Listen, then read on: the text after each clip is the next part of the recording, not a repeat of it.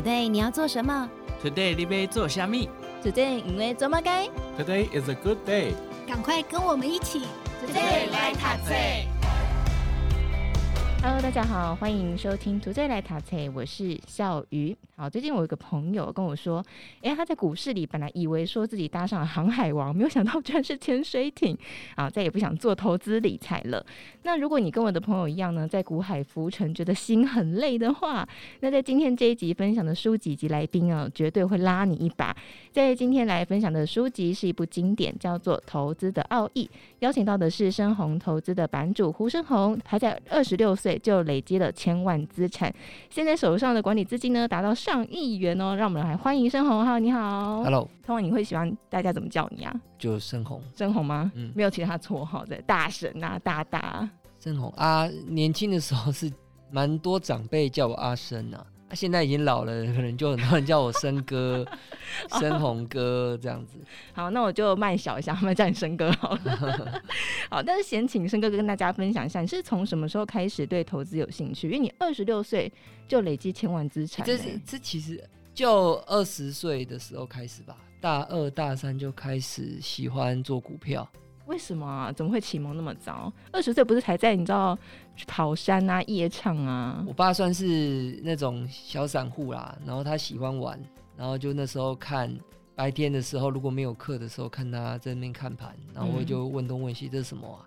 嗯、啊，当然自己本身就也喜欢赚钱，所以那时候就开始研究啊，所以后来才开始翻书啊，嗯、就遇到巴菲特，然后就看他说我写的东西，那就前面就一头栽入这个。价值投资的领域里面，然后一直到现在，嗯、当然中中间就换了蛮多种不同的策略跟方法，所以就到现在十五年左右。哦，嗯，二十岁就开始哎、欸。对，你从小你的家庭教育有特别教育你们理财这件事吗？爸妈算是，虽然爸妈以前那种是白手起家就很穷的那种，我爸还是那种山上的那个那十分了。十分不不那种很穷的小孩，然后我妈是在他们家好像在菜市场卖海鲜的，两个都是等于是小时候穷过来啊，所以很想要赚钱啊，又很勤俭，嗯，所以是看着他们勤俭持家长大的，自然就就是省钱，然后会想要努力赚钱这样。对，我们来录音室的时候，特别问一下申红他怎么来的。我以为他说你知道搭 Uber 啊，或者是坐电车来的。哎，但你坐捷运来的，所以你其实是省钱省习惯了吗？年轻的时候，现现在是不会啦。啊，年 年轻的时候是会啊。现在的话是台北市本来就很不适合开车，所以、嗯、所以因为像现在录的这个地方是离捷运比较近，我就会坐捷运。如果捷运到不了的地方，我我会坐电车，那我就自己不开车，因为你去算一下，你就会发现。自己开车、养车、停车，这些全部都不划算。哎、欸，你已经就是累积千万资产了，还会觉得开车是一件不划算的事吗？划算啊，不如坐计程车啊，对不对？你你你算一下就知道，啊、坐计程车你怎么算都不如买车的折旧跟养车跟什么加油之类的。然后我自己本身又很在意时间，就是我宁愿在车上有司机，我听 podcast，我也不要自己很耗神的。我知道有些男生喜欢开车啦，对啊，但是。对啊我是觉得很耗我神，所以我宁愿就是那个时间听 podcast。所以你的空闲时间都是拿来读书或者是听 podcast，做这种很有营养、很有价值的事情。休闲当然我也喜欢看剧，然后我会运动、健身。啊，现在有家庭、有小孩，所以也会花一些时间陪小孩，这样。应该有了家庭之后，就会花更多时间在家庭上面了，精神上会不太一样。但是你刚刚说，呃，你阅读很多的书籍，其实如果带着去搜寻一下生红的话，你会发现你读的书应该超过百本或千本的吧？你有算过吗？可能大概一一个月几本，从年轻到现在嘛，所以十几年，就是习惯每个月都累积那样的量。对，但是其实我会现在会跟大家说，量也不是重点，也不用去追求说要几本好像很厉害，而是你到底有没有读进真正几本好书，然后你有没有把它用在你的生活当中，用很重要。就是从你读有没有看进去，到你能不能用自己的话写成笔记，到你能不能再从你这些话里面用在你的生活上，包含工作，包含。你的人际关系等等，心灵成长都一样，嗯，就是你要用进去，这才是重点。我想这个生红这段话已经很明确的解释了为什么很多人可能看了很多书或上了很多课，还是没有改变的原因在这里，可能没有真的用出来，对不对？呃，我其实年轻的时候，我我也是蛮后面才才慢慢领悟到这件事情。不然年轻那几岁的时候，其实有一度是很追求读的量，觉得这样子啊可以越变越聪明这样子，可是没有注意到说我刚刚讲的重点，就是说你要真的改变行动。所以我现在就是很强调，就是你读到一个重点，你就要改变，做出行动，这样子。我每天都会要求，就是要要执行力，直接做这样。你看到了，你就要直接改，不然你就是白看。哎、欸，但是你知道投资的流派其实非常多哎、欸，你要每一个都去尝试的话，其实非常花时间哎、欸。你怎么样？后来你开始说遇到的是巴菲特嘛？呃，但是你现在是疯狗流的是这个流派，你怎么样去抓到你自己的投资的风格？呃，其实慢慢尝试啊，因为其实投资的风格很反映个性。就以巴菲特他价值投资，他做那么长线，他就需要耐心。你跌下来的时候，如果公司基本像你现在觉得台积电假设很好好了，那一直跌不停嘛，那跌不停的时候，你就是要买下来再买下来再买，然后你要撑得住，你不能痛苦，你要去评估公司的基本面，如果没问题的话，那就是持续买进，直到你看对为止，它就会涨回去。那这就是需要耐心，需要定性，那这就是价值投资啊。可是如果很没耐心的人，诶，他去做短线，其实反而比较适合他，他没有办法接受。这种长期的套牢跟亏损，那他就很适合做短线，因为他个性可能比较急躁，然后他需要绩效的稳定。因为巴菲特那种方法，其实他的绩效比较不稳定哦。他其实是，对对对，他其实在崩盘的时候，会像今年这样子盘不好做的时候，其实他的回档会回很大。短线的人回档不会回很大，我因为就操作短线嘛。对对，就是可能一下一下就砍掉，一下就砍掉，所以反而不会回档回档，会。会绩效亏很惨，暂时亏很惨，都是你抱着，然后你都不砍，对，这种人绩效才会回很大。啊，可是因为巴菲特说他不在意暂时的绩效回档，只要长期能涨回去就好了，所以他的做法是这样子，所以要看你的个性。就是如果你是像巴菲特一样很有耐心的，你可以撑得住那种暂时性的亏损，就可以做那样的。但是如果不太适合，不是那样的个性，可能就不太适合那样的风格了。是啊，是啊，所以赚钱方法真的很多种，所以是鼓励大家说去有逻辑。当然，当然外面骗你的很多啦，就说这个有效，然后要收你钱啊，所以只能说你就要去眼睛张大，然后逻辑要好一点，去分辨哪一个是有效的，哪哪一个适合你。嗯，要自己分辨一下。嗯，那生红你自己看完，应该叫你生哥好，生哥你自己看完了《投资奥义》这本书之后，其实它算是一本投资经典嘛？你自己看完之后，你有什么样的心得或想法吗？你觉得什么样的观念是你觉得呃投资朋友蛮适合的？它比较基础啊，所以前面讲储蓄，然后讲 ETF 这些，我觉得都很好啊，都是新手很适合的。光储蓄这个就应该是所有投资方法里面最重要的一点，因为、嗯。很早开始就差很多了，就是那个早开始跟不早开始的人，应该就我的估计会差到十年。早开始的人十八岁、二十岁开始嘛，晚开始的人就前面就玩嘛，波波修嘛，然后一直到一直到三十岁才惊觉，哎、欸，什么存款都没有，这种应该也有吗。有一个新闻说四十岁发现存款是零，哎，我觉得哇，天哪，好可怕哦。对对对，所以我一说差十年差很多啊，因为这十年。你如果晚人家十年的话啊你，你你前面那个滚雪球，你已经滚的那个基数就已经差，球的本身的那个厚度就已经差很多。我们讲滚雪球是滚得快，那那我先来考你好了，滚雪球要滚得快，要有三个东西，分别是什么？要有个长下坡，然后 要有足够的血量。血量，哎、欸，对，差不多，就是说第一个是血量要有，第二个是坡度要陡。第二个是波度要长，哦、所以这三个分别就对应到的是你的本金，跟你复利的报酬率，跟你复利的时间数，那这三个缺一不可。所以储蓄就是讲的你的血量，对啊，当然你要有适当好的投资方法，那就是你的报酬率啊。最后你的复利时间要够长，够长就是你要够早嘛，然后再是你要注意你的身体嘛，所以你要活得够久嘛，对啊，不然不然你你你好不容易累积到五十岁就中风，那就很可惜。对啊，那你看，你们都有听过嘛？巴菲特他百分之九十九的财富是在五十岁之后累积到的，代表说他的那个曲线大部分都是后面中晚年的时候累积的。你快别人多很多哎、欸，就是你在二十六岁就已经完成了财富自由了吧？算了吧。对，当然就是家庭教育比较幸运一点，就叫你要勤俭赚钱嘛，努力赚钱嘛。啊，再来就是我也老实说好胜啊，本来就玩什么游戏就希望可以赢啊。所以就想要在股市赢一波，这样子赢很多波，不是赢一波而已。但是我觉得股市其实是这样子，就是很多人会输在，比方说像这样大跌的时候，或者盘整的时候，大家觉得，哎、跌下来就开始很焦虑啊，然后都是问怎么办？怎么办？怎么办？应该很收到很多私讯吧？说，哎、欸，森哥这个怎么办？如果是以你自己来说的话，你怎么样去维持让自己在投资的过程是不躁进的呢？情绪的稳定当然是投资很重要的一环啊。我觉得。你一开始不熟悉你的方法的时候，你就是小量试，然后你要分散，会紧张，通常是蛮重压的，又杠杆，那就会蛮紧张的。对，所以其实你要保持心情的稳定，就是你不能压到你不舒服。好啊，啊，这个又很看个性哦。有些人就是重压他不会不舒服，有些人是稍微哦压到他总资产的二三十趴以上，某一只股票。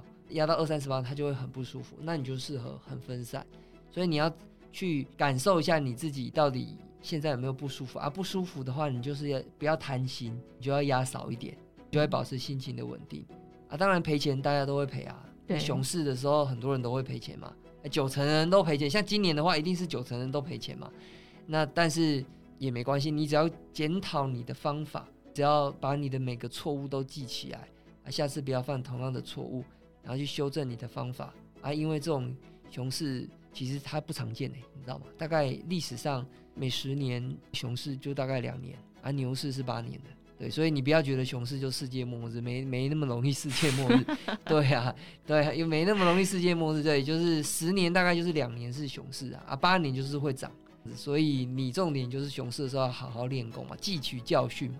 所以你才能在之后的八年可能赚到很多波了，对不对？对啊，这蛮重要的。人生那么长，嗯，有那么多行情可以赚，不要不要一年亏钱就被击倒，真的。但是因为其实这个社会好像很多身边朋友很向往变成一个全职的投资人，你可以跟大家分享一下你成为全职的投资人之后你的心路历程，或是这当中有什么酸甜苦辣吗？因为你其实以前也有上班嘛，对不对？大部分的状况我都不建议人家全职投资啊，除非你工作很不喜欢你的工作。全职工作它要有条件嘛，那条件如果你要定一个硬门槛的话，我自己觉得三千万是一个很基本基本的门槛。储蓄有三千万吗？就是你有三千万，然后你要做投资，你要做股票，三千万是一个很基本的门槛，一千万其实是不够的，不够，不够，不够，不够。对对对，一千万如果今年亏钱，你就会很紧张了。所以，所以三千万我觉得是一个基本的门槛啊。那我会给一般人建议，就是除非你真的是想要做短线，那你需要盯盘，那你就没办法上班嘛。嗯、这种状况才需要专职嘛。嗯，啊，不然你价值投资，你你摆中长线的，你照上你的班啊。那你反而是要问自己说，我喜欢做什么样的事情？哦，可能就算你钱够多了，你也要问自己这个问题啊。就不是说，呃，钱够多了，那就。去吃喝玩乐、游山玩水，那些当然是可以做，这种游休闲娱乐可以做。可是那种一下就会腻了，嗯、你不可能整天都在游山玩水嘛。所以你你最后就会回归到说，那那我到底做什么才有趣有意义？你要去问自己这个事情，然后就去做那个工作，那这样子人生才会比较有趣。所以对你来说，现在全职投资的有趣的点在哪里？很有趣啊，因为我喜欢数学，所以本来这种就是一种投资策略的开发，就是一种逻辑跟数学，所以对我来说这是一个，当然你可以说，对，它其实是金钱游戏啦，然后它就是一个逻啊，是一个逻辑数学的过程啊，从这个过程中去想办法赢嘛，赚钱只是得到的结果而已。那你说赚很多钱到底能干嘛？所以我就很佩服巴菲特啊，他就没花嘛，他就是捐出去嘛，这就是一个。说服自己可以对社会有贡献的方式啊，那对我来说就是未来如果赚够多的钱的话，我是蛮喜欢做创业项目的啦。哦，对对对对，现在其实已经有一些了啦，就是有一些优秀的年轻人，那你如果有一些资源可以帮他的话，你就可以跟他一起做，不敢说指导，就是说帮他能帮的部分这样子。这其实老实说，对社会就是一个很大的贡献的。对啊，新创。对，及新创，因为新创其实它的本质就是在解决现在还无法解决的问题。对啊，如果你开发出一个产品，哎，真的卖得很好，那你就解决了这个问题了。那这个事情是蛮有意义的。真的，所以你算是天使投资人。对，哦，真蛮有趣的耶。你是怎么样开始去进行这件事情？不，这看很久了，看了五年、四五年有了。对，看了四五年，就是边看案子啊。当然，大部分就是看看就过去了，就没有决定要投。因为很多来就是梦想很大嘛，但是实在是还没都还没做出一个成果，而且这个商业模式我也没有买单，我就不会投。我就，但是我愿意蛮，我蛮愿意听的啦。有投出去的就是少数。可能看好几十个才会投一个吧。那好，大家怎么找到你啊？是写 mail 给你吗？啊，都可以啊。我我就是喜欢交朋友啊。网络上又稍微有一点名气，所以所以多多少少有一些管道。嗯、好，如果这个在听节目的创业者 可以找生。对啊，我我对啊对啊，我我我严格，严格 我会追问到底啊。会追问他们商业模式、他们想法怎么做这样子吗？对啊对啊，就唬烂不得。我，我想一定是逻辑那么好的人，怎么能够被唬烂？好，但是你怎么去安排你一天的行程呢、啊？就是因为开盘到结束就是到下午一点半就结束了吗？其实我是个工作狂啦，所以。我就早睡早起，我可能十点十一点会睡、嗯、啊，五点六六点起来。我我今天还更早，今天四点多起来。是自动醒来吗？对对对对，啊起来就是对会做投资的，因为美股收盘嘛，然后你就会看看美股，然后看看新闻，然后会看书。有时候早上会去健身房，八点去操盘室，然后过程中就做交易嘛。然后有时候盘比较无聊，有就会做做一些别的事情。然后一点半收盘以后回去就去吃个中餐，下午会做一些安排，好像像今天就是录音嘛，那常常会见一些朋友，对，那晚上就是家庭时间。假日的话，其实其实假日这常被念，就蛮爱工作的，对对对啊，所以就偶偶尔陪陪小孩，然后又忍不住又开始工作这样子。过年十天放假，对你来说是不是一个煎熬？过年哦，过年可能会稍微放松一下吧，就可以看一些纪录片什么的。我是我是蛮喜欢看剧的，Netflix 的剧，其实我早上才在看一个那个反恐的纪录片，就是美国恐怖组织他们要准备做恐怖攻击前，那个警察是怎么提前阻止的，真实的纪录片。哦，真实的纪录片，这是真实的，这不是电影，这是真实的纪录片。他们就是有十集，然后每一集都在讲他们怎么破解，提前破解这些就是自杀炸弹客这样子，还蛮有趣的啊，我也学到蛮多的。为什么你连休闲都感觉那么自律？就我觉得对啊，就不想浪费时间。学习对你来说是一件很有趣的事情，对不对？对啊，真的哦。嗯，好奇心。你从大学从小时候就开始是一个充满好奇心的人吗？其实我受到那个巴菲特跟查理蒙格影响很大，因为他们就他们其实就是一直看书的人。其实我在大学前我不太看书，就我只看教科书，所以我是一个书呆子。我虽然爱打篮球，但是我就是打篮球跟。跟跟念书书呆子，然后就考好学校这样子而已。那是遇到巴菲特之后，我才知道要看很多领域的书。嗯，然后然后我的观察就是，他们两个都变成非常博学多闻的智多星。那只是他们把这个博学多闻应用在商业世界上，让他们变得很有钱。所以我年轻的时候就很佩服这样子的模式，所以到现在都还是有啊。虽然现在我没有在做价值投资了，但是。我还是很佩服这样子博学多闻的人，因为这其实可以应用在人生很多方向啊，就就不只是赚钱啊，你的人际关系、你的婚姻、你的你的教养等等的，其实很多道理会相通。诶，所以你从大学之后才开始阅读课外的读物？对，遇到巴菲特之后，他说的，他说他每天醒着的时间只做两件事情，要么就在看书，要么就在请教很厉害的人。他醒着的时间只做这两件事。哇，你像是跟他一样做做一样的事情。那我印象很深刻了，我印象很深刻，就是他就真的是这样，所以他难怪那么聪明啊。但是他本身聪明，可是他又是就是每天是这样努力，那当然就绝顶聪明啊。那你看他那个波克夏集团那么大，他底下一百多个部门，他直接都面对这些 CEO，哎、欸，这些人都是绝顶聪明的人啊。那他就在这个环境里面，哇，那那个进步速度用火箭喷的。你是跟他去吃饭了是不是？没有，我对他很熟啊，就是追他追那么多年，我我哎、欸，不知道你有没有看我，我一六年去美国找他，哦，你有跟他见面？就是他的博客下股东会啊，他那时候雅虎转播，他叫我去，就是帮忙当那个台湾的转播，哦，也太过了吧！啊啊，所以所以那时候有去啊，啊有是有蛮近看到他的、啊，跟他跟比尔盖茨大概距离十公尺这样子，对，就朝圣嘛。你没有跟他聊天吗？攀谈一下？哪哪聊得到？那都围起来了，对对。其实也不用聊，因为他的道理都知道了。嗯、他的过去的谈论啊，学校的演讲啊，全部都看了。所以他算是你的启蒙导师，啊、是非常很重要的，也是人生的导师。是是是。哎、欸，但你怎么去培养那个阅读习惯呢？你拿到开始阅读第一本，觉得被受到最大启发就是他的书吗？他没有写书，但是他说要看书，所以对。所以当时一开始看其实蛮吃力的哦，就是因为没有这个习惯嘛。对啊。所以大部分人应该，我想可能跟我一开始一样，就是看看前几页就快睡着。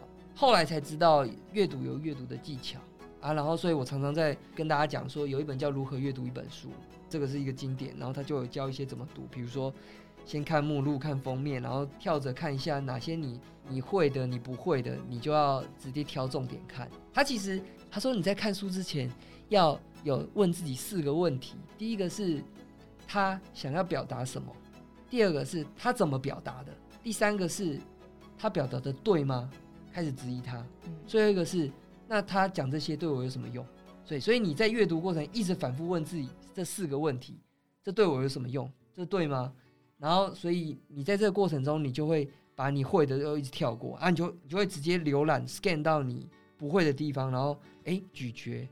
然后想一想，嗯，大概是怎么样？然后用自己的话，就是写出来。我是现在都写在我的 Twitter 上了，当做一个记录这样。对对对，把一本书，然后的的所有重点就写在我的 Twitter 上。以前都是写在 Evernote，就是自己的笔记软件。然后后来我觉得不如写给大家看，大家一起学这样子。对对对对，所以我现在每看这些，大概都有好几千人看，我就觉得很有价值啊。